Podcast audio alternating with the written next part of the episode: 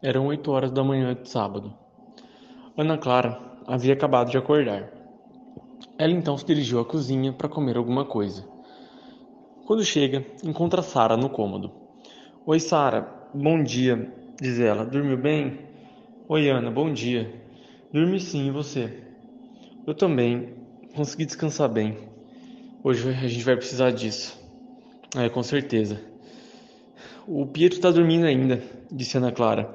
Ele sempre é um dos primeiros a acordar, mas acho que ele estava muito cansado. Nossa, achei melhor deixar ele dormindo mais um pouco. Claro, claro. Complementa Sara. As duas então continuam conversando por mais alguns instantes, até que Rafael chega e as surpreende. Oi meninas, bom dia. Bom dia, Rafa. Disse as duas. Gente, vocês viram o Caio? Como assim? Pergunta Ana Clara.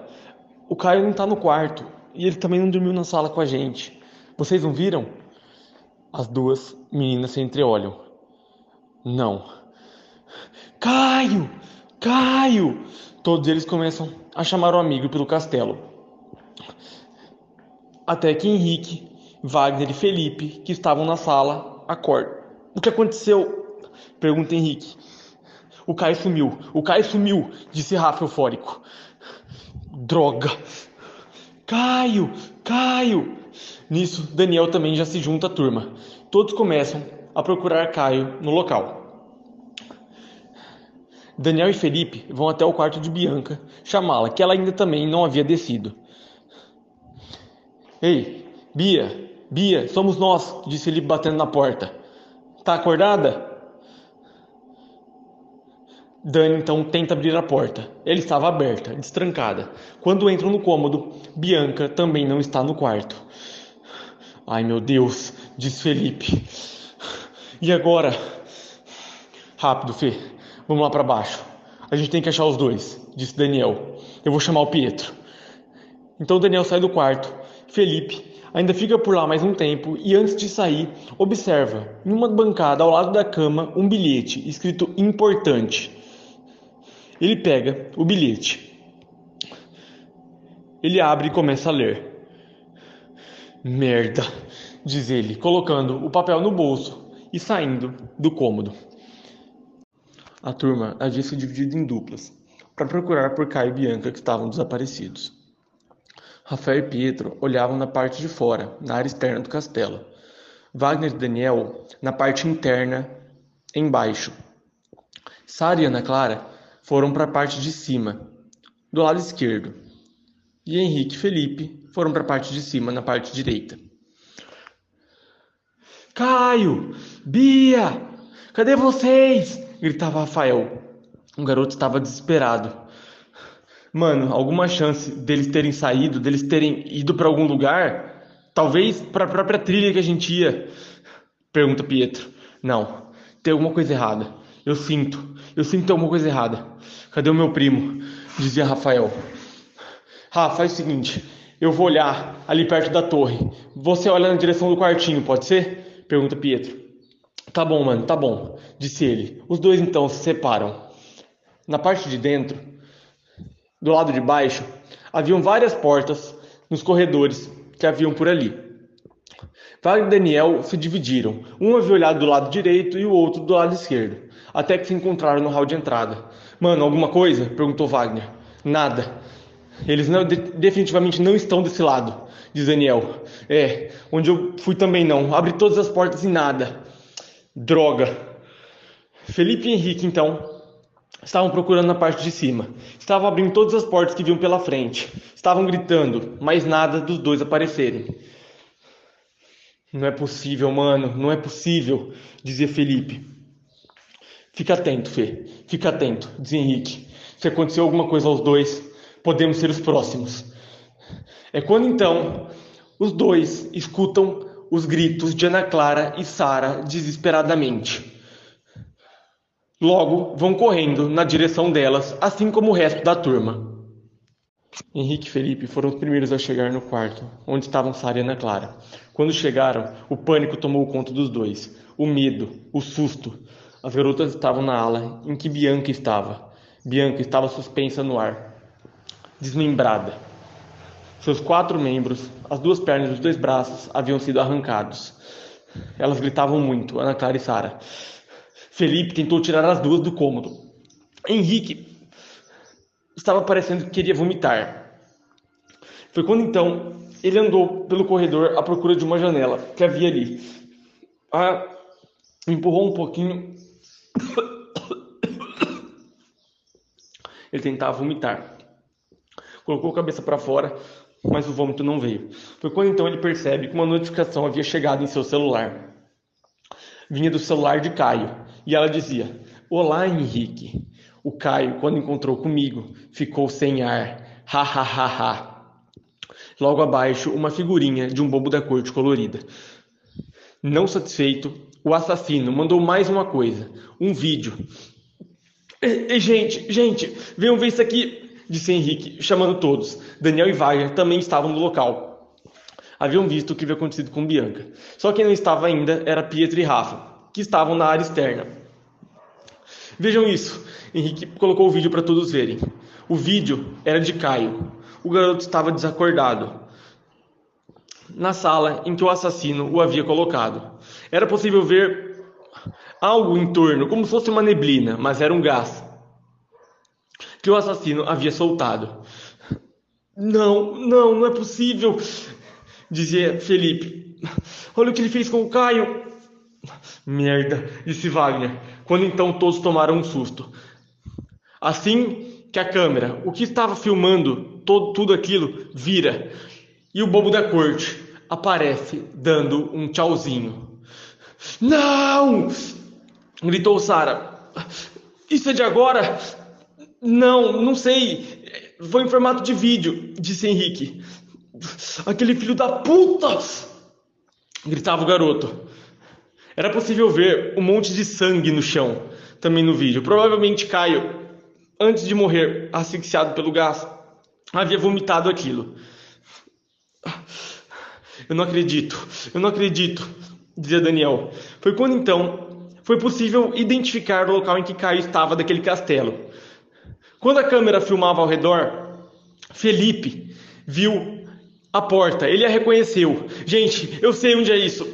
Quando eu e o Bruno fomos procurar a Cibele aquela vez. Passamos por uma sala onde parecia um salão de festas e do lado havia essa porta com essa janelinha. Vamos subir lá. Então vamos, vamos rápido, disse Henrique. Chegando no local, assim que evitaram a porta, Felipe e Wagner chegaram com tudo. A esmurrando, a chutando, a fim de abri-la para retirar o amigo que estava ali dentro. Caio! Caio! gritava Henrique, também dando socos e chutes na porta. Ela não abria, estava lacrada. Não, não, dizia Felipe. Ele olhava atentamente para dentro do cômodo, pela janelinha de vidro que havia na porta. Caio estava sozinho. Não era possível ver o rosto do garoto. Ele estava estirado no chão, deitado, com muito sangue em sua volta. Ai, meu Deus, dizia Ana Clara. Estava chorando. Caio! Mas que porra! Disse Felipe, dando mais um chute forte e nada acontecia. Ei, espera, espera, eu vou abrir essa merda, disse ele retirando o clipe do bolso. Ele estava tremendo, não conseguia encaixá-lo direito na fechadura. Quando Sara disse: Não faz isso, Fê, não faz isso. O quê? Como assim, Sara? Pergunta Daniel. Esse gás que matou o Caio é tóxico. Afinal, um matou, não é? Vamos todos morrer se você abrir essa porta. Felipe não sabia o que fazer. É nesse momento que Rafael e Pietro sobem e se juntam aos amigos. O que foi? O que foi? Pergunta Rafa. Rafa, se afasta, disse Henrique, não deixando o amigo chegar muito perto. O que é isso? O que é isso? Caio! É o Caio! Ele então empurra Henrique e vai direto em direção à porta. Ah! Ele se joga contra a porta. Caio! Caio! Rafael enlouquece. Ele vê o primo tirado no chão através da janelinha. Pietro abaixa a cabeça. É nesse momento que Rafael é contido por Wagner e Daniel, e Henrique mostra o vídeo que o assassino havia lhe mandado. Rafael grito tremendo ao ver tal figura ao lado do primo no vídeo. Tossia muito ele. Está, começou a chorar. Não, meu primo, não! Rafael chorava. Me escuta, me escuta, diz Pietro. O Caio tá morto, já era, mas a gente tem chance de sair daqui. Vamos sair daqui agora, tá me ouvindo? Se abrirmos essa porta, vamos morrer. Não tem mais o que fazer. Eu sinto muito, mano. Eu sinto muito. Pietro dá um forte abraço no amigo. Após alguns segundos, Henrique toma a palavra. Peguem suas coisas, só o essencial, e vamos sair dessa merda de lugar. Ana e Pietro estavam terminando de arrumar suas coisas. Estavam no quarto em que eles estavam dormindo. Até que Pietro senta um pouco na cama. Ana vem, não diz nada e apenas abraça o garoto. Eu sinto muito, Pietro. Eu sinto muito, diz ela com lágrimas nos olhos. Eu também, Ana. Eu também, diz Pietro. O Caio é um dos melhores amigos. Olha o que aquele desgraçado, quem quer que seja, fez com ele. E ainda o, o desgraçado filmou, morto, dentro da sala com ele. É, eu sei, eu sei. A gente vai cair fora daqui. E dar um legado a todos que perdemos. Finalizou ela. Pietro a abraça novamente. E assim que o abraço termina, os dois se beijam. Era o primeiro beijo dos dois naquele local. Um cenário totalmente caótico, o pior cenário possível. Mas aparentemente, os dois gostavam mesmo um do outro. Depois de passado um bom tempo, os amigos finalmente saem do castelo. Rafa e Pietro, antes de saírem, também haviam visto o estado de Bianca, o que havia acontecido à garota. Rafael até havia ficado com seu celular. A turma já estava andando um bom tempo. Pegaram a trilha que existia atrás do castelo, estavam em direção à localização onde o dispositivo de Wagner havia captado alguma coisa. Andaram bastante até pararem em um ponto. Era uma floresta fechada, ao que tudo indicava. E agora, Wagner, para onde? Pergunta Daniel. Wagner olhava no seu dispositivo. Eu não tenho certeza. Aqui diz para continuarmos indo reto, ao norte. Tá, mas por aqui não tem passagem, diz Pietro. Será que não dá para contornar? Questiona Ana Clara. Não sei, talvez, diz Henrique. Mas Wagner, o que é esse outro ponto aqui no seu dispositivo? Aponta Henrique. Então, Henrique, eu não sei. Isso apareceu não tem muito tempo aqui. Alguma interferência de sinal, talvez? Pergunta Sara. Talvez, talvez sim, responde Wagner. Eu, eu não sei por onde temos que ir. Diz reto, mas ao que parece está fechada. Não sei se conseguiremos passar por aqui. Foi quando então Henrique olhou para o seu lado esquerdo e avistou o que parecia ser um pequeno caminho. Isso aqui? O que é? Bom, não tem nada indicando aqui no meu dispositivo, diz Wagner. Talvez seja um caminho novo, diz Pietro. O que vamos fazer? Não sei, querem se separar? Pergunta Dani. Que tal nos dividirmos em grupo? Cada um pega pega um caminho, pega um rumo, eu não sei. O que vocês acham? Felipe ficou confuso. Talvez seja uma boa, Dani, responde Wagner. Eu não sei aonde isso vai dar. Ao norte é onde está indicando no meu dispositivo. E a vila de vocês fica próximo, não é? Nessa região, aponta Wagner. É, por aí, diz Sara. Se formos fazer isso, que seja pela última vez, diz Henrique. A turma então se divide entre os dois caminhos, um pelo lado esquerdo que Henrique havia localizado e, os, e o outro era contornando aquela mata fechada. Pietro, Henrique, Rafael e Ana Clara haviam pego o lado esquerdo, enquanto Felipe, Sara, Daniel e Wagner tentaram contornar a floresta. O segundo grupo estava andando há algum tempo por aquele mar de floresta. A região era realmente enorme, muito grande, facilmente dava para se perder ali. De repente, os quatro pararam em um ponto, onde dois caminhos se abriam. Aquele lugar era praticamente um labirinto. Mas que porra é essa agora? Pergunta Felipe. Que merda! Wagner, o que tá acontecendo? Você não falou que tinha, tinha isso aqui. Eu não sabia, não mostrou no meu dispositivo. Se ele mostrasse todo o caminho, como se fosse uma rota no Maps, era diferente, diz Wagner a Daniel. Tá, e o que vamos fazer agora? Pergunta Sara. A melhor coisa a gente fazer é cada duplo para um caminho. Assim estaremos juntos, diz Daniel.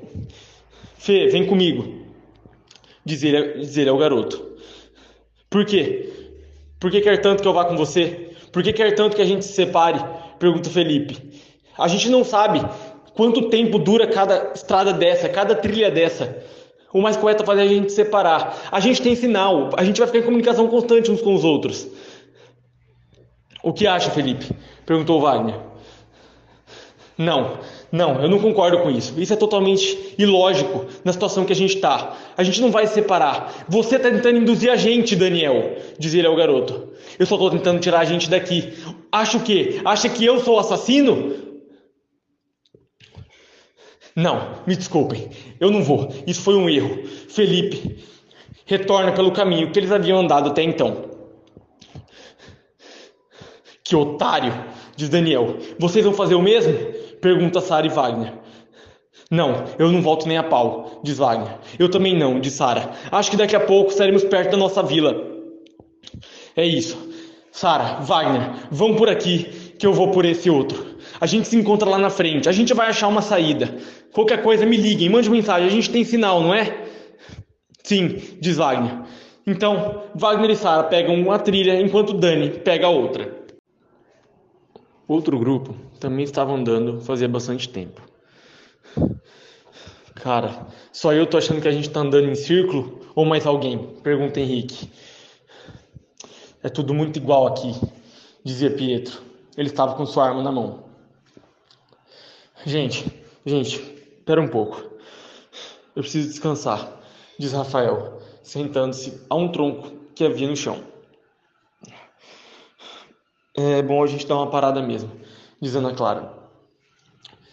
Pietro, enquanto isso, tenta comunicação com o Wagner, tenta ligar para ele. Quem sabe eles deram mais sorte, diz Henrique. Vou, vou tentar ligar. Pedro então pega seu celular e tenta conexão com o um amigo. Que merda, diz Ana Clara. Eu não conheço nada aqui. Provavelmente estamos bem longe da vila. Consequentemente, longe do sinal também, não é? Que o Wagner localizou. É, eu acho que sim, diz Henrique. Ei, Ana, bebe água, diz o garoto entregando sua garrafinha a ela. Obrigada, Henrique. Ela se senta ao lado de Rafael. Porra, isso é uma merda mesmo, diz Pietro. O sinal não tá funcionando. Essa porra é fechada com certeza está impedindo o sinal. Pessoal, faz o seguinte. Eu vou andar um pouquinho para frente enquanto vocês descansam. Preciso ver se tem alguma saída ou se apenas estamos rodeando o lugar. Tá, tá bom, Henry, diz Rafael sentado. Eu já volto. Rafael, Ana Clara e Pietro continuavam conversando. Ei, a gente vai sair daqui diz Pietro, segurando na mão de Ana. Eu sei, Pietro, vai dar certo. Ela responde. E Rafa, mais uma vez, eu sinto muito, mano, pelo que aconteceu ao Caio, disse o amigo. Eu sei, Pietro, eu sei. A gente tá preso aqui. Ana Clara coloca sua mão no ombro de Rafael. Eu também sinto muito, Rafa mas vamos achar uma solução. Os três continuam, conversando por mais alguns segundos, quando escutam um grito exorbitante vindo de Henrique. Ah! Ei, ei! Os três correm na direção do garoto. Ai! Diz ele, ele havia caído numa daquelas armadilhas de urso. Sua perna estava presa e estava sangrando muito. Ai, ele não conseguia se mover. Essa porra é de vocês? É da vila de vocês? Vocês armaram isso? Perguntou ele a Ana Clara. Não, essas não são nossas armadilhas. As nossas armadilhas são diferentes. O Bruno colocava de outro tipo. Essa é nova. Ai, debruçando no chão. Deixa eu ver, deixa eu ver. Pietro queria tirar a armadilha. Não, não mexe aí, não mexe. Disse ele. Tá doendo demais. Ai, ai droga. E agora? O que a gente vai fazer? Perguntou Rafa. Pietro pensou rapidamente e disse: Ana, Rafa, me escutem. O Henry não vai conseguir andar. Pelo menos não tão rápido. Pega minha arma, Ana. Vão na frente, vocês dois. Eu vou ficar com o Henry. Eu vou tentar tirar ele daqui de alguma forma. Ai! Henry batia sua mão esquerda no, no chão. Que ódio! Ele gritava. Não, Pietro, não é seguro, disse Ana Clara. Ana, por favor, confie em mim, vai dar tudo certo. Eu vou ficar com ele, eu vou tirar ele daqui. E eu encontro vocês do outro lado. Me espera lá, por favor. Ana, vamos. Eles vão ficar bem. A gente vai mantendo comunicação. Ou tentando, né, Rafa? Já que o Pietro falou que não conseguiu falar com o Wagner por causa de sinal. Podem ir, gente. De verdade. Me espera lá, Ana. Tudo bem, então. Ana pega a arma de Pietro, dá um enorme beijo no garoto e vai com Rafa, continuando o caminho. Pelo que o dispositivo de Wagner sinalizava, ele e Sara definitivamente estavam no caminho certo. Os dois continuaram andando pela trilha que pegaram ao se separarem com Daniel, até que pararam. E Wagner, o que foi? Pergunta Sara. É aqui. Nós chegamos, disse ele. Era uma região não tão fechada como eles haviam passado anteriormente, mas mesmo assim também não era uma região muito livre. O que aqui? Pergunta Sara. Mas aqui não tem nada. É estranho, é muito estranho. O sinal foi bem claro. Nós estamos exatamente em cima do ponto. Não tem ninguém, nem nem outro caminho. Não sei para onde aquela trilha vai dar se continuarmos. O sinal estava marcando aqui. Droga, disse Sara. Talvez estava errado. Eu não sei. Talvez, Sara, talvez. É quando então Wagner olha novamente para o dispositivo e ele percebe que o sinal não estava mais naquele lugar, mas estava numa região um pouco mais a leste. Droga. O que foi, Wagner? Pergunta Sara. Ele mudou do nada. Olha isso aqui. Meu dispositivo foi alterado. Espera, mas é a nossa vila. Esse lugar. O que? Tem certeza? Pergunta Wagner. Sim, tenho. Eu sei porque tá vendo esse riacho que mostra no seu dispositivo que tem? A vila é logo, é logo após. Merda. Essa porra deve ter bugado. Pelo menos não viemos todos juntos. Assim a gente pode avisar a galera para ir para lá.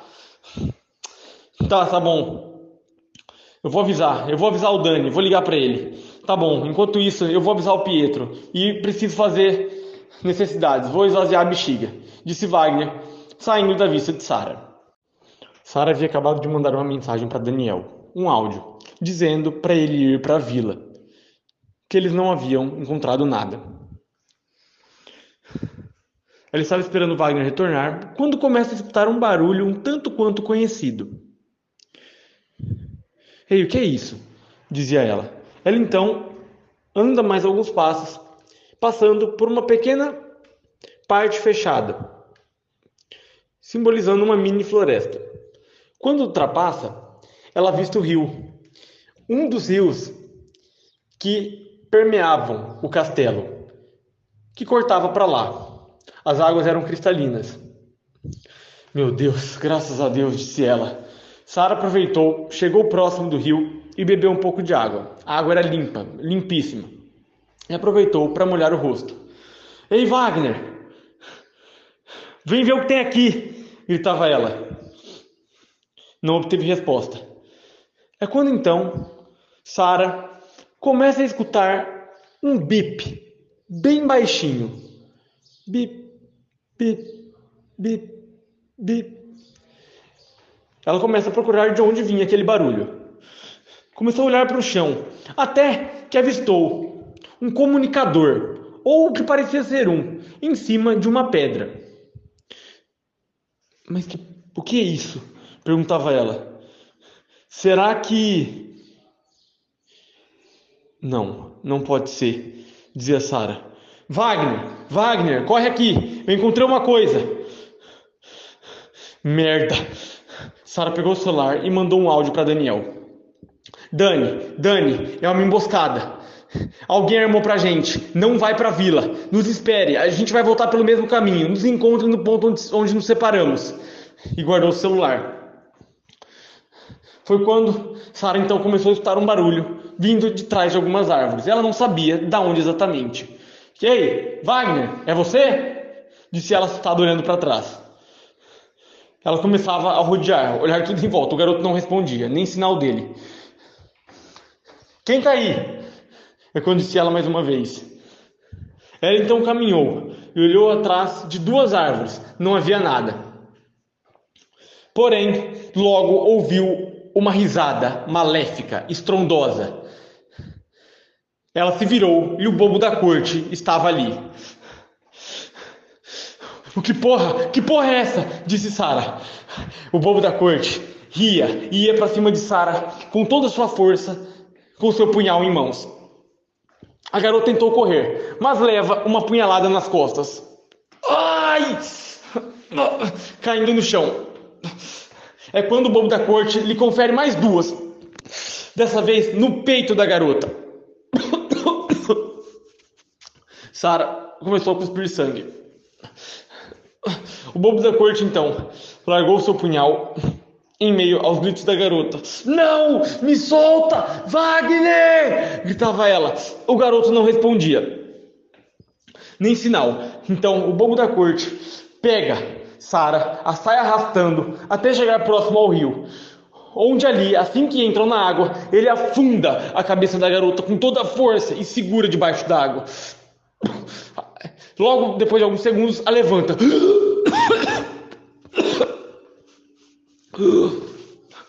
Era o barulho que Sara fazia. Não deu tempo de falar nada. O bobo da corte posicionou a cabeça dela novamente para dentro da água e segurou, querendo afogá-la por mais alguns segundos. Tirou novamente. Não! Não! Gritava Sara. Quando o bobo da corte, mais uma vez, com toda a sua força, e aquela risada, continuando no local, segura a cabeça de Sara novamente no rio. A garota então havia parado de se debater. O bobo da corte, o assassino, levantou a cabeça da garota para confirmar sua morte e soltou o corpo naquele rio. Depois de aproximadamente meia hora, Henrique e Pietro estavam andando, seguindo o caminho que Ana Clara e Rafael haviam ido. Henrique, ele mesmo se soltou da armadilha de urso. Ele encontrou um pedaço de madeira por ali onde estavam, o fincou na armadilha, fazendo com que soltasse sua perna aos poucos. Eles estavam andando à frente de Pietro, estava mancando. Ei, Henrique, mano, qualquer coisa pode me falar, eu te ajudo, eu te dou apoio, vai tudo certo, a gente vai chegar lá. Não, Pietro, tá, tá tudo bem, disse ele, mesmo que estivesse ainda esboçando um pouquinho de dor. Cara, mas não faz sentido, dizia Pietro. Tem algo estranho. A Ana disse que essas armadilhas não eram deles, não eram as que o Bruno colocava. Então alguém armou pra gente, alguém sabia que estaríamos aqui. Mas quem, droga? Eu pensei nisso também, Pietro.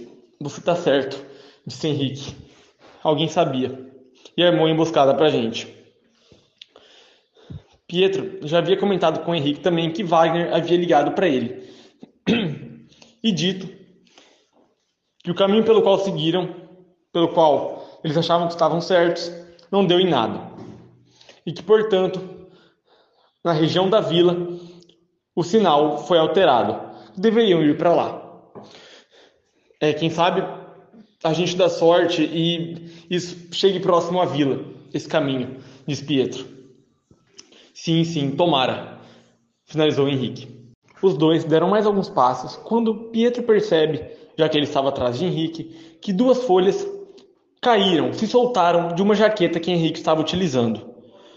Ei, Henry, caiu isso aqui da sua jaqueta, disse Pietro pegando as folhas. Mano, essa jaqueta é do Rafa, disse o garoto.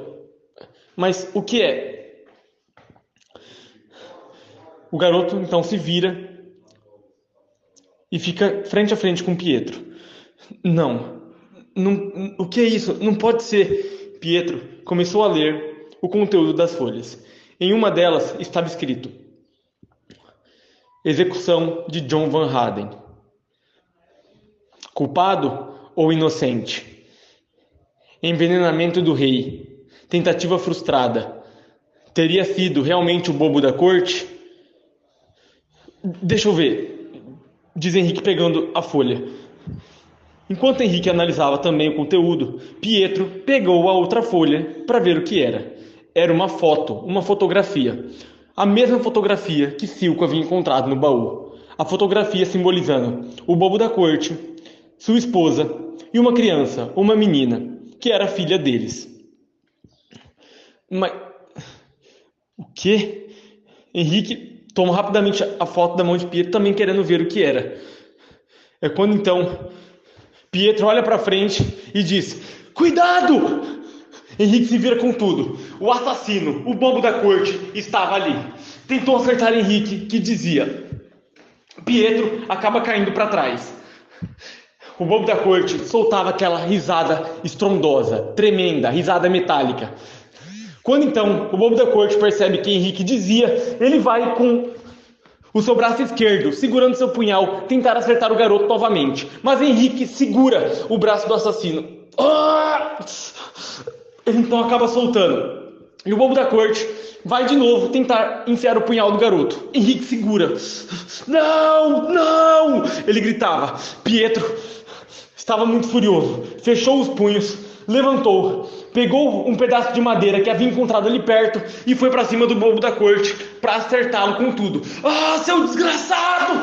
Ele ia dar o golpe no bobo da corte quando é surpreendido por uma punhalada bem na barriga. Ela havia vindo de Henrique. Não. Mas o que? Pietro segurava a região onde ele havia tomado a punhalada com seu braço esquerdo, tentando estancar o sangramento. O garoto cai para trás. Não pode ser! Pietro havia percebido naquele momento que haviam dois assassinos e Henrique era um deles. Dizia Henrique, e o garoto logo percebeu que ele não estava mancando coisa nenhuma. Pietro havia caído em uma emboscada. Foi quando então Henrique se agacha próximo do garoto que estava no chão e diz: Eu realmente queria muito matar você. Pietro arregala os olhos, estava com uma cara de assustado. Ele tentou engatinhar de costas, mas Henrique andou lentamente até chegar próximo do garoto, levantou a cabeça de Pietro e, com o mesmo punhal que o assassino utilizava, passa rasgando a garganta do garoto, deixando Pietro sangrar até morrer. Então Henrique, depois de fazer aquilo, retira de seu bolso uma caneta de tinta laranja, faz um X na testa de Pietro. Quando então ele se volta até onde estava o outro assassino, o bobo da corte, apenas esperando Henrique finalizar o serviço. Henrique volta, chega perto dele e diz: Tá feito. Vamos finalizar o que combinamos, fazendo com que Henrique e o bobo da corte se cumprimentassem com um aceno de cabeça. Pietro não havia tido tempo de ler o que estava naquela foto. Naquela foto que ele havia pego. Estava escrito na parte de trás alguma coisa. E o que estava escrito era: Eu não tive a oportunidade de conhecer vocês mas sei o que passaram. sei de tudo o que aconteceu. Prometo que me vingarei, honrarei o legado de vocês. Assinado HV. HV eram as iniciais de Henrique Viana. Assim, Silco havia descoberto, naquele dia em que morreu, quem era o assassino. Rafael e Ana Clara estavam trilhando seu caminho. Os dois haviam atrasado bastante, porque Rafael havia caído em uma armadilha de urso. Ana Clara o ajudou e demorou tempo até que sua perna pudesse ser retirada daquela armadilha e que os dois pudessem voltar a andar. Ela estava dando um tempo para Rafael. Quando voltaram, Rafael estava se apoiando na garota. Por isso, atrasaram o passo. Os dois ainda não sabiam, mas aquele caminho, aquela trilha que pegaram, daria de cara com a vila. Em determinado ponto, os dois já conseguiram avistar a vila. Ei, Ana, aquela não é a vila de vocês? perguntou Rafael. É, é ela mesmo, Rafa. Meu Deus, estamos perto, precisamos chegar lá rápido, vamos? Os dois então apertaram um pouco a passada. Rafael fez um esforço, mesmo que estivesse com muita dor, para que chegassem logo. Assim que chegaram ao local, avistaram uma coisa um tanto quanto esquisita. Na área externa, no meio do pátio, havia um objeto, um tanto quanto alto, coberto por um tecido preto. O que é isso? Que merda é essa? perguntou Ana Clara. Ana, cuidado, a gente não sabe o que tem ali, dizia Rafael. Mas que droga, Rafa, me ajuda, me ajuda a descobrir isso aqui. É quando então, antes que os dois pudessem descobrir o que estava ali, Henrique chega atrás dos dois meio que cambaleando. Gente, socorro! Socorro! O garoto estava com seu braço direito pressionando sua barriga, que parecia estar sangrando muito. Ai!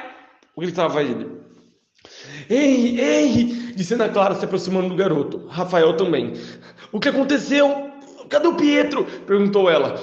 O Pietro tá morto, gente. Aquele desgraçado acabou com ele. Eu consegui fugir. Ai! O quê? Disse Ana Clara, dando um passo para trás. Não. Ele morreu? Rafael deu um abraço na garota. Ana, a gente tem que ajudar o Henrique. Você tem alguma coisa na sua casa? Ana não conseguia raciocinar direito.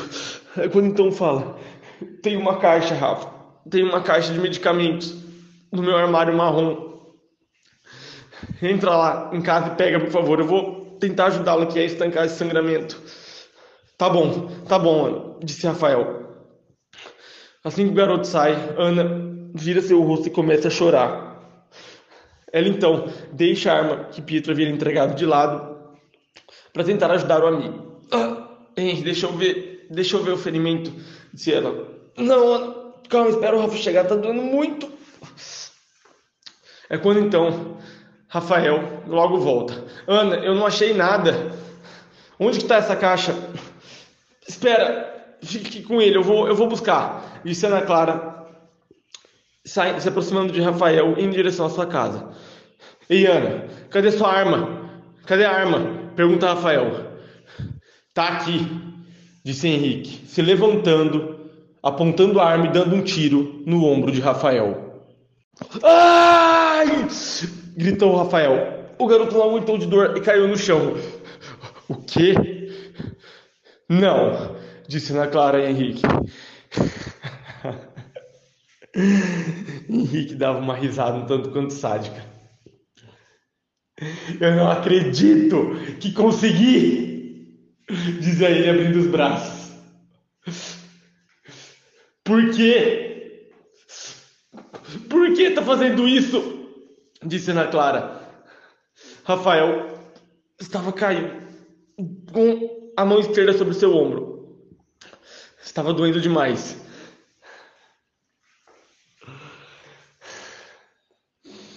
Eu consegui fazê-los vir até aqui. Não perceberam nada, dizia Henrique andando para um lado e outro do local. Por quê, Ana? Por quê? Ele dava risada. O garoto estava com um sorriso esplendoroso no seu rosto. É quando então ele joga as duas folhas que havia na jaqueta que ele estava usando. Até próximo de Ana Clara. A garota então pega e começa a ver o conteúdo daquelas folhas. John Van Haden, dizia Henrique, o bobo da corte. Ele foi humilhado, enganado pelas pessoas, não somente daquele maldito castelo, mas pelas pessoas da sociedade, da alta sociedade em geral. Ana havia lido o que havia na foto e também havia lido a outra notícia. Então você. O povo da corte que foi executado era meu bisavô, dizia Henrique. Ele foi enganado por todos. Eu não cheguei a conhecê-lo, nem a minha bisavó, que está com ele na foto, ou até mesmo a minha avó. Mas eu jurei vingança. As pessoas que de alguma maneira estivessem com ligação com aquelas malditas pessoas que tiraram a vida dele. A minha família a minha bisavó e a minha avó, ainda criança, foram banidas dessa maldita vila. Enquanto viram o meu bisavô ser morto, ser decapitado. Ana Clara começou a chorar mais. Rafael, que ainda estava no chão, disse: Seu lunático filho da puta! Não tivemos nada a ver com isso! Henrique, dava mais risada e coçava a cabeça com a arma que ele estava em mãos. Ninguém nunca tem culpa de nada, Rafael. Mas a minha família foi enganada pela sua, principalmente, que armou para ele. Então, que se vingar de todo mundo tinham pessoas que nem tinham nada a ver com isso, como eu, disse Ana Clara. Você sabe, Ana, quanto mais sangue, melhor a história, diz Henrique, com um sorriso de tirar o chapéu. Pena que não era em um momento feliz. Você matou todo mundo, seu filho da puta! matou o Pietro, o Caio, seu desgraçado. Agora vem a melhor parte de todas, disse Henrique, esboçando, esbanjando alegria.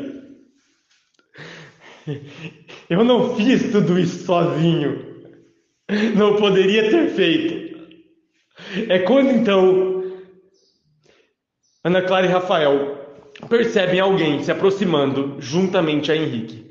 Era o bobo da corte, o assassino, o outro assassino estava ali. E agora eu lhes apresento o verdadeiro herdeiro Henrique, fazendo um sinal de apresentação para o bobo da corte.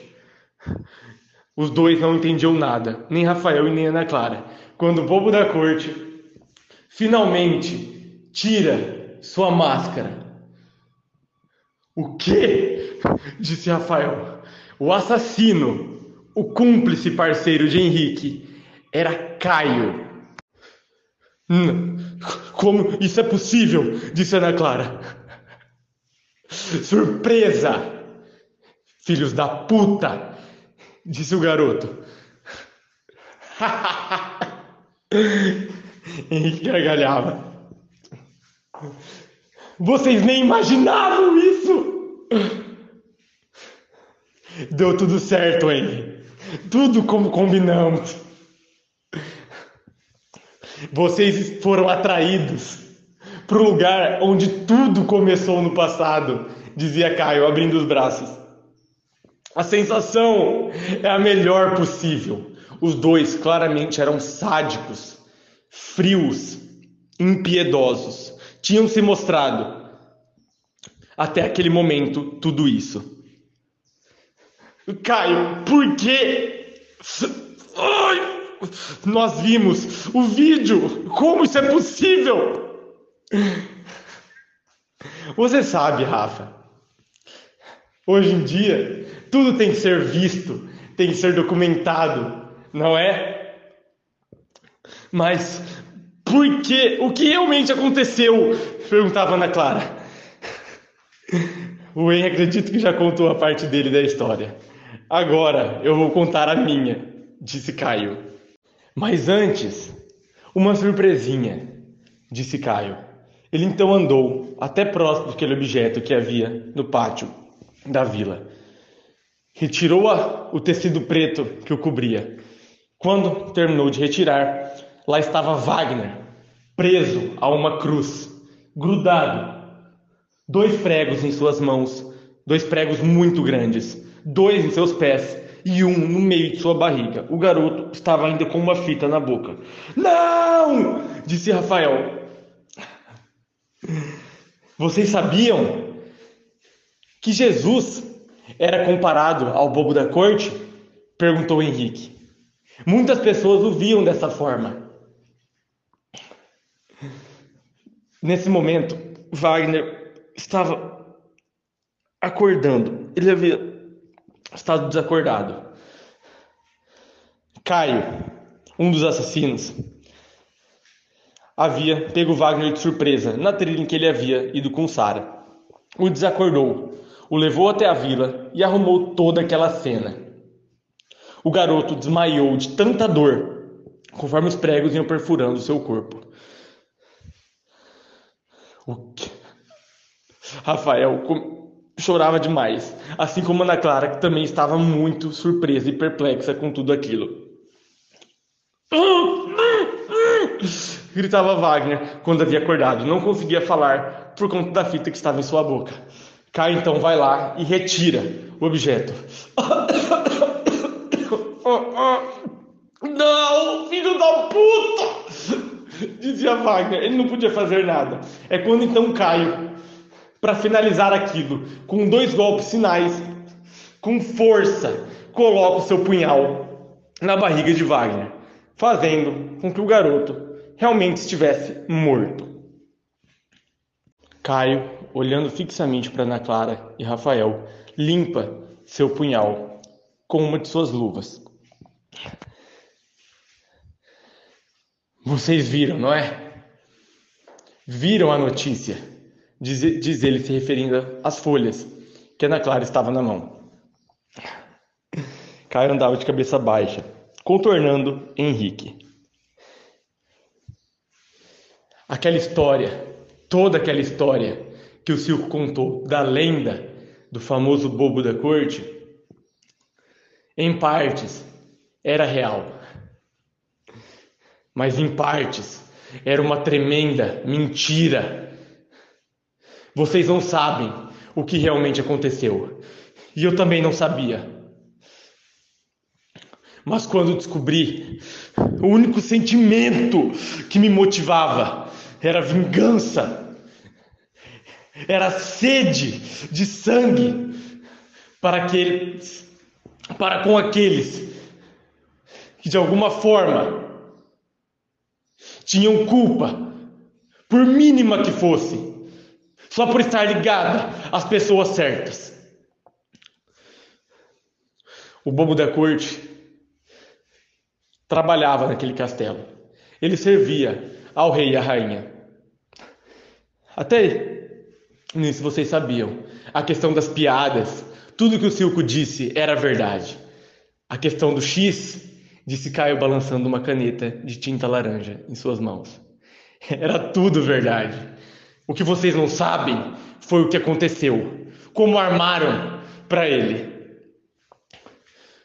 O bobo da corte, John Van Haden, se envolveu com a rainha do castelo.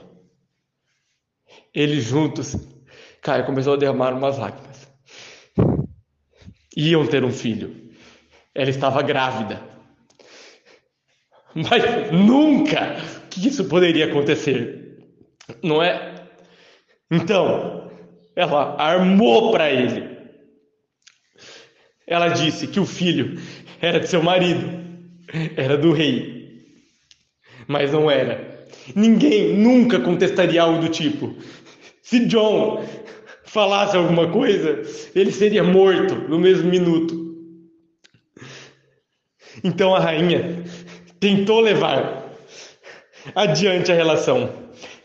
Claro, ela conversou com o rei dizendo que o filho era dele, mas ela não queria acabar com o John, não queria mandá-lo embora naquele momento. Ela queria algo pior. Ela tentou envenenar o marido e colocou a culpa em John Van Haden, no bobo da corte. Sabem como era a sociedade da época, né? Ninguém contestou porra nenhuma. Ninguém foi atrás de nada.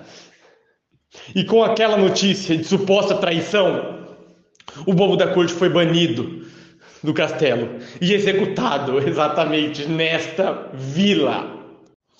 Mas o que você tem a ver com isso, seu filho da puta?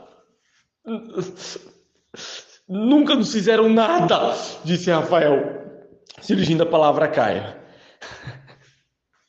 Aquele filho que o bobo da corte e a rainha teriam juntos. Não está claro. Eles tiveram a minha avó, Rafael. O bobo da corte, assim como de Henrique, também é meu bisavô. Caio começou a chorar mais, mas mesmo assim não tirava o riso do rosto por todo aquele momento. A sociedade, na época, queria um monstro, mas ele estava longe de ser. John Van Haden nunca foi um monstro, mas agora sim! Vocês terão um monstro! Disse Caio. Meu Deus, meu Deus, dizia Ana Clara, ainda sem acreditar em tudo aquilo. Vocês não têm a mínima noção de como é ser enganado, ser traído por sua própria família. Não sabem como é ter visões, pesadelos constantes, que eu sempre tive. Quando comecei a entender melhor as coisas, quando comecei, quando vim para o castelo pela primeira vez, quando criança ainda, eu tinha visões pelos corredores do lugar, dessa figura do bobo da corte. Eu não sabia ainda o motivo, eu não sabia porquê. Então, perguntei à minha mãe a minha avó sobre aquilo. Mas é claro, elas não sabiam. Elas não sabiam o que estavam falando. Só me disseram que o bobo da corte havia sido uma figura muito ruim, havia causado muita dor naquele lugar. O pintaram de um desgraçado, de um mentiroso, de um traidor.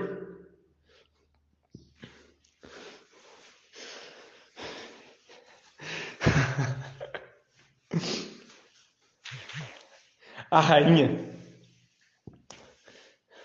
Claro, criou a criança, criou a minha avó como se fosse filha do rei. Não podia nunca falar sobre a verdadeira realidade. E quando o nosso bisavô, disse Caio apontando para Henrique, foi executado nesta vila, muitas pessoas estavam em volta, pessoas da alta sociedade a realeza do castelo, com os moradores passados desta vila e com pessoas de fora, pessoas importantes na sociedade. Todas participaram do julgamento e execução de John Van Haden. Todas foram culpadas por anos. E agora a verdade finalmente veio à tona. É verdade que demorei um tempo para juntar tudo que eu precisava, para ter o real conhecimento do que foi feito no passado.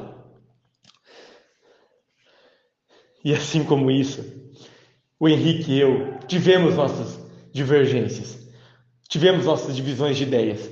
Como, por exemplo, no dia em que alguns saíram para tentar procurar uma saída do castelo. Vocês lembram, não lembram? Principalmente você, Rafa.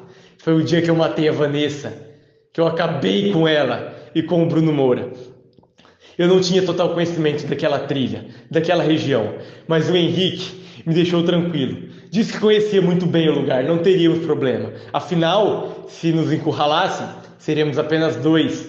Mas tudo deu certo, tudo fluiu perfeitamente até chegar nesse momento. Ah, e antes que eu me esqueça, a armação do Pablo. Aquilo foi tudo eu também.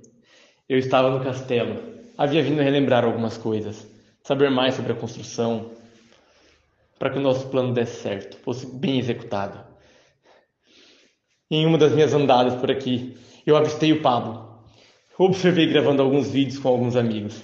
Naquele momento, saberia que aquilo poderia ser útil em algum momento. Foi tudo muito bem pensado. Quando Caio finalmente descobriu tudo, disse Henrique. Ele ficou inconformado, assim como eu. Foi o mesmo pensamento, a mesma ideia, a mesma sincronia que tivemos. Ele então veio me procurar. Sabia que John havia tido uma filha. Soube toda a história da minha família, até chegar em mim. Conversamos por dias. Queríamos nos vingar. Queríamos que o legado dele fosse adiante. O legado do bobo da corte. Sabíamos da lenda, sabíamos de tudo que rondava a história.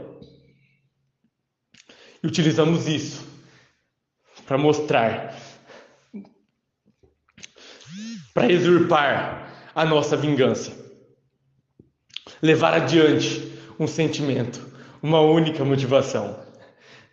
Nós não somos, mas nos consideramos praticamente irmãos, já que temos um ancestral em comum. Vocês não vão conseguir se livrar daqui, dizia Ana Clara. E quando ela olhou para o lado, percebeu que atrás dos dois estava Felipe, escondido em uma árvore. O garoto fez um sinal de silêncio para Ana Clara. Não vão se livrar disso. O que acham? Que agora que a sociedade terá esse monstro, vocês serão salvos? Nós não seremos os monstros, disse Caio. Será o meu primo, o meu querido primo. Ele olhava para Rafael. Seu filho da puta desgraçado, disse Rafael, conseguindo se levantar um pouco. O meu primo, um dos herdeiros, enlouqueceu. Tinha problemas. E quando mostrarmos as mortes, tudo que fizemos. O Rafael será pego, porque já teremos matado todos vocês, assim como fizemos. É isso, Caio. É exatamente isso. E que atuação de milhões sua naquele vídeo que fizemos, disse Henrique. Deveria até concorrer a um Oscar, não é? Melhor ação documentada. Mas não se preocupem, vocês não vão durar muito para poder contar isso a ninguém. Nós vamos, disse Caio. Nunca vão sair daqui. Nunca, tá me ouvindo? Disse Ana Clara. Henrique toma a frente. Eu deveria ter acabado com você. Quando matei o Bruno nesse mesmo lugar. Você lembra, não é, Ana? Disse Henrique apontando a arma para ela. Eu deveria ter te matado aquele dia. Mas agora você já era. Quando Henrique ia disparar, ele é surpreendido por Felipe, que chega de uma vez e pula nas costas do garoto. Uh! Henrique cai para frente, derrubando a arma no chão, mas antes havia conseguido dar um disparo. Não havia pegado em ninguém, por sorte.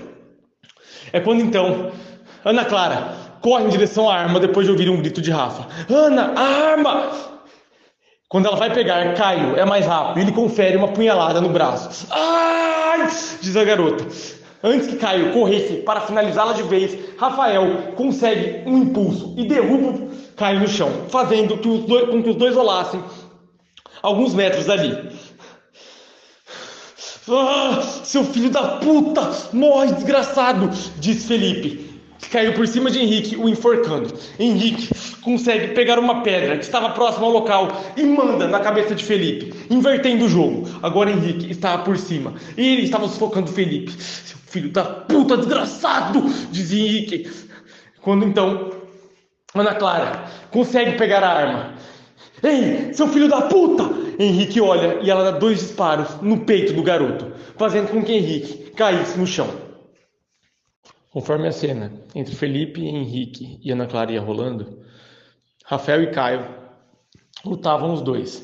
Caio havia conseguido cair por cima do garoto. Agora, priminho, você tá morto. Eu vou acabar com você. Caio então pressiona o machucado no ombro de Rafael, onde ele veio levado um tiro. Ah! Fazendo Rafael gritar novamente. Mas antes, você vai morrer ouvindo o que eu sempre ouvi, desde criança. Cara, então tira de seu bolso o dispositivo que lhe conferia aquela risada metálica assustadora do assassino. Ele então solta, ele ri e a risada metálica se estronda pelo local. Assim, ele ia lançar, lançar seu punhal em direção ao peito de Rafael, acabando com o garoto, quando é surpreendido por uma corda em seu pescoço, o enforcando. Era Daniel que estava segurando o garoto. A pessoa que ainda restava do grupo. Seu filho da puta, desgraçado! Gritava Daniel no ouvido de Caio. Acaba com ele, Rafa! Acaba com ele! Caio, quando foi surpreendido pela corda, deixou seu punhal cair. Rafael pegou rapidamente, olhou fixamente nos olhos de Caio e com uma raiva desgraçada ameaçou com o punhal. Quando finalmente deparou o punhal para frente, Rafael o finca na grama. Ele não consegue matar Caio. Ele hesita. Vamos prendê-lo, Dani. A polícia decidirá o que fazer com ele. Rafael deixa cair mais algumas lágrimas e enxuga. É nesse momento que ele cai, ele e Dani prendem Caio. Ana Clara e Felipe observavam aquela cena. Ficaram gratos por Daniel ainda estar vivo. Os dois então iam em direção dos dois, quando de repente Felipe pergunta: Ei Ana, você acertou a cabeça dele, né? Do Henrique. Eu não sei por quê. É uma coisa da Bia. Você tem que atirar na cabeça, senão. Ah! Nesse momento, Henrique levanta do chão e acerta com um punhal a perna de Felipe. Ai, desgraçado! Felipe cai no chão. Ana é mais rápida. A mira arma novamente para o garoto e lhe dá dois tiros na cabeça, sendo que o primeiro já havia realizado o serviço. Felipe tossia. Ah, obrigado, Ana. Ela o ajuda a levantar. Que história é essa da Bia? Eu conto depois. Vamos! É nesse momento que Felipe e Ana Clara reencontram Daniel e Rafael, além de avistarem Caio preso, Caio amarrado a uma corda. Os quatro se abraçam. Rafael então disse: Eu vou ligar para a polícia agora. Daniel complementa: Não precisa, Rafa. Eu já fiz isso. Eu recebi uma mensagem da Sara, duas na verdade. A primeira dizendo que o sinal havia sido perdido que o sinal trazia até a vila, mas depois ela disse que era uma emboscada. Nesse momento, eu pensei em todos vocês. Sabia que o assassino finalizaria tudo aqui, depois do que a Sara nos disse. Que o Stefan e ela sabiam de toda a história. Eu voltei para tentar encontrá-la. Infelizmente, só achei o corpo dela. O desgraçado a matou. O corpo dela estava no rio. Eu vim para cá desesperadamente e no meio do caminho liguei para a polícia. Aí eu descobri que o Henrique era o assassino, um deles pelo menos, já que a polícia me havia dito que nunca havia sido feita denúncia alguma. Sabia que estariam em apuros. Eu vim ajudar. Dani, eu nem sei o que dizer, disse Rafael, abraçando o amigo. Eu sinto muito. Eu também, Rafa. Eu sinto muito por tudo. Por todas as pessoas que você e o Felipe perderam, por quem perdemos diz Dani apontando a Ana. Mas agora tudo vai melhorar. Se Deus quiser, esse pesadelo realmente finalizou. Ah, e outra coisa, disse Daniel tirando do bolso um dispositivo, um alterador e localizador de sinal. Eles armaram pra gente. Com isso aqui a todo momento. Se lembram do telefone via satélite, né? Que estava no quarto real. Quando descobrimos que aquilo era que estava bloqueando a porra do sinal. Eles haviam pensado em tudo. Dani joga o dispositivo no chão. Depois de aproximadamente 45 minutos, a polícia chega no local. Não só ela, mas também ambulâncias e até mesmo um pessoal do cartório. Os quatro amigos estavam prestes a se despedir. Rafa e Felipe iriam embora daquela região. E Daniel e Ana Clara ficariam na vila. Os quatro estavam conversando, até que Rafa olha para uma das viaturas e vê dois policiais levando Caio em direção ao veículo. Caio olha para Rafa e dá um sorriso de canto, antes de começar a dar uma risada. Rafael soltava lágrimas, até que Felipe o amparou, colocando a mão no ombro do amigo. Ei, Felipe, mas me explica melhor agora, disse Ana Clara. Que história era aquela da Bianca que você disse? Do tiro? Bom, gente, era isso aqui. Felipe então tira o papel que ele havia encontrado no quarto de Bianca. Ela deixou algumas informações. Quando todos os amigos leram, estava escrito: Dica 1. Pessoal, estamos chegando no ato final. É nesse momento que o assassino se revela. Prestem atenção, pois quem tentar desviar o grupo, separar a galera agora, provavelmente é o assassino. Dica 2. Assim que possível, retirem a máscara, desvendem o filho da puta. O assassino perde aproximadamente 50% de sua força quando é revelado, afinal, ele é uma pessoa comum. Dica 3. Por último, mas o mais importante, atirem na cabeça do desgraçado porque ele sempre volta. Meu Deus, ela sabia de tudo, disse Dani. É, realmente, Dani, me desculpa por aquele momento na trilha. Eu fiquei confuso. Depois que eu li isso, você dizendo para nos separarmos, o Wagner acatando e. Tá tudo bem, filha, tá tudo bem. Depois de tudo que a gente passou, é super compreensível. Os dois então se abraçam. Rafael, Felipe e Ana Clara já haviam feito seus curativos nos locais em que eles haviam sido atacados. Os quatro estavam conversando mais um pouco quando Marcos, um dos representantes do cartório, responsável pela vila e pelo castelo, se aproxima do grupo de amigos. Bom, pessoal, eu nem sei, eu nem consigo imaginar pelo que passaram. Mas, Daniel, Ana Clara, eu tenho duas boas notícias para vocês. A primeira é que vocês ficarão com a vila. A equipe do Bruno Moura, daquele garoto, né, que acabou morrendo, já foi descontratada. A vila é de vocês. Tudo bem? Nossa, obrigado, eu nem sei o que dizer, disse Dani. É, muito obrigado, disse Ana Clara. Aqui é o nosso lugar. Mas e a outra boa notícia? Bom, essa quem vai descontar não sou eu, mas acredito que vão gostar. Daniel e Ana se olham. E Rafa, como o castelo está em seu nome, você sabe, né? O que quer fazer com ele?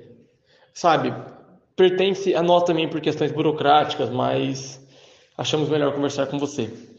Olha, sinceramente, eu não sei ainda, disse Rafa. Eu preciso pensar um pouco. Depois eu os comunico, se não tiver problema. Claro, claro. Descanse. Eu sinto muito, pessoal. Marcos então se retira. Os amigos enfim se despedem. Abraçam uns aos outros, agradecendo o apoio de todos pelos dias que passaram juntos. Felipe e Rafa já haviam dado alguns passos quando Rafa se vira. Ah, só para constar, pessoal, sobre o blog da Bianca. Eu fiquei com o celular dela, né, como vocês sabem. E eu vi um vídeo que ela gravou como uma espécie de posteridade. Ela sentia, imaginava que talvez alguma coisa pudesse acontecer. Eu vou subir esse vídeo no blog dela depois. Vou honrar o que ela queria fazer. Contarei a história, contarei tudo o que aconteceu aqui. Eu te ajudo, irmão, disse Felipe, contando para Rafa. Ótima ideia, gente, diz Ana Clara. Vai ser ótimo, finaliza Daniel. Após 20 minutos, mais ou menos, só Dani e Ana Clara se encontravam na vila. A polícia, a ambulância, o pessoal do cartório já havia todo mundo ido embora, assim como Felipe e Rafael. Ana estava pensativa. Ei, Ana, vem cá. Dani chamou. Ana foi em direção do amigo. Eu sinto muito pelo Pietro, viu? Não tive a oportunidade de falar isso antes, mas quero que saiba agora. Obrigada, Dani. Obrigado. Pietro parecia ser uma pessoa ótima. E ele nos ajudou, não é? Afinal, entregando a arma para mim. Dani acendendo com a cabeça. Os dois dão mais um abraço.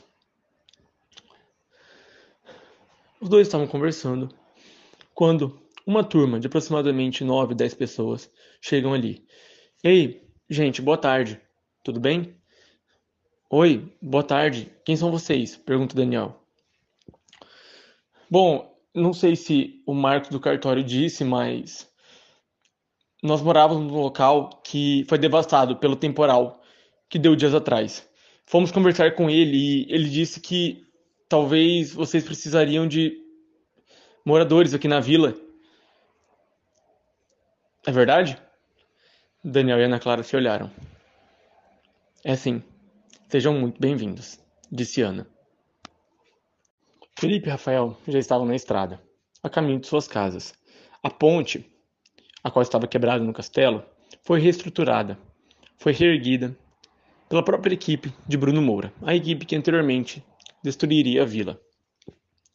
Rafael e Felipe estavam no carro de Rafa. O outro carro, que pertencia a Pablo, que levou o resto dos amigos para lá, havia sido retirado pela própria polícia. Os dois estavam indo embora quando Felipe pergunta: Ei, mano, o que vai fazer com o castelo? Você sabe, não sabe? Rafael deu uma risadinha de canto. Bom, mano, eu ainda preciso conversar com a minha mãe direito para ver algumas coisas, mas é difícil, Fê. Por mais que seja o pior lugar que eu tenha estado durante esses últimos dias, né? Porque quando eu era criança, nada disso existia. Era outra coisa. Eu não sei se demolir, se destruir o local, alguma coisa do tipo, é o necessário. É um patrimônio histórico, poxa. Quantas civilizações gostariam de ter uma construção dessa? E nós temos. Nós somos privilegiados nesse quesito. Então, talvez passar por uma reforma para continuar visitações periódicas no lugar, acho interessante. Acho que seria muito bom para entrar na história, né? E na cultura. Disse Felipe ironizando. Cara, se você quiser, a gente volta lá agora e taca fogo naquela merda. Eu te ajudo, sem problemas. Você adoraria isso, né? E Rafael.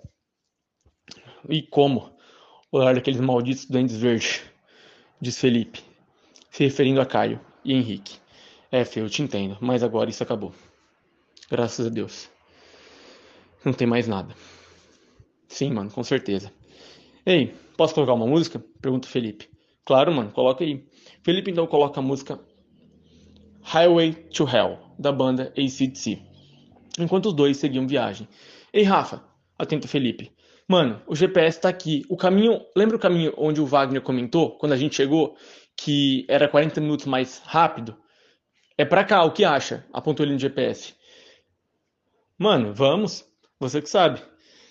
Os dois então se dirigiram até aquele lugar para pegar aquele caminho. Nós só não podemos pegar um caminho errado e nos deparar com canibais na floresta, disse Felipe.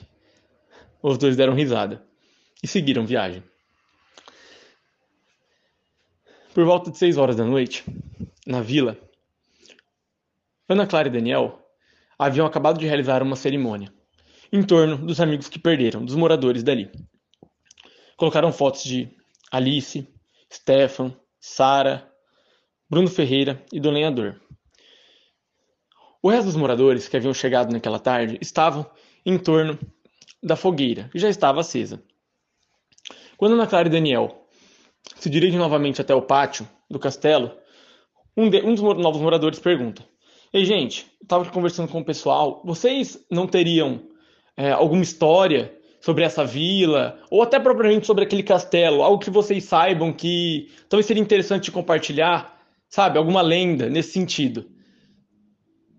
Daniel e Ana Clara se olham. Bom, é o que querem? Pergunta Daniel. Sentem-se. Vamos lhes contar uma história. Fala, galera. Tudo bem com vocês? Bom, gente, meu nome é Pietro Rafael. Eu gostaria muito de agradecer a todos que escutaram, que acompanharam essa história nesse podcast incrível. Peço a vocês que divulguem, compartilhem com amigos, familiares, pessoas que gostem desse tema, para também emergirem nesse mundo, nessa loucura que foi a minha estadia e a dos meus amigos no castelo. O Bobo da Corte foi revelado. Não sei se vocês já imaginavam ou se surpreenderam com a revelação, mas espero que acima de tudo todos tenham gostado, que essa história tenha tocado vocês de alguma forma. E o que eu peço é para perpetuarem a ideia. Viva o terror sempre e viva o mórbido acima de tudo. Lembrem-se, a risada nem sempre é o melhor remédio. Hello, Morbilanders! Aqui é Bianca Maia, eu sou amiga do Pietro Rafael e sou companheira dele aqui no podcast do Viva o Mórbido e eu quero agradecer por todo mundo que acompanhou a nossa história lá no Castelo de Birmingham, a história Dark Fan. Foi uma temporada muito suada, foi muito trabalhoso, mas gostoso de fazer ao mesmo tempo. E é um prazer ter a companhia do Pietro para juntos fazermos essa história aí para frente. E se preparem porque não acaba por aqui. A gente em março vai ter a nossa segunda temporada aqui no podcast do Vivo Mórbido. Então aproveita para divulgar para todos os seus amigos que gostam de terror como a gente. É isso. Um grande beijo. Tchau, tchau, Morbilanders.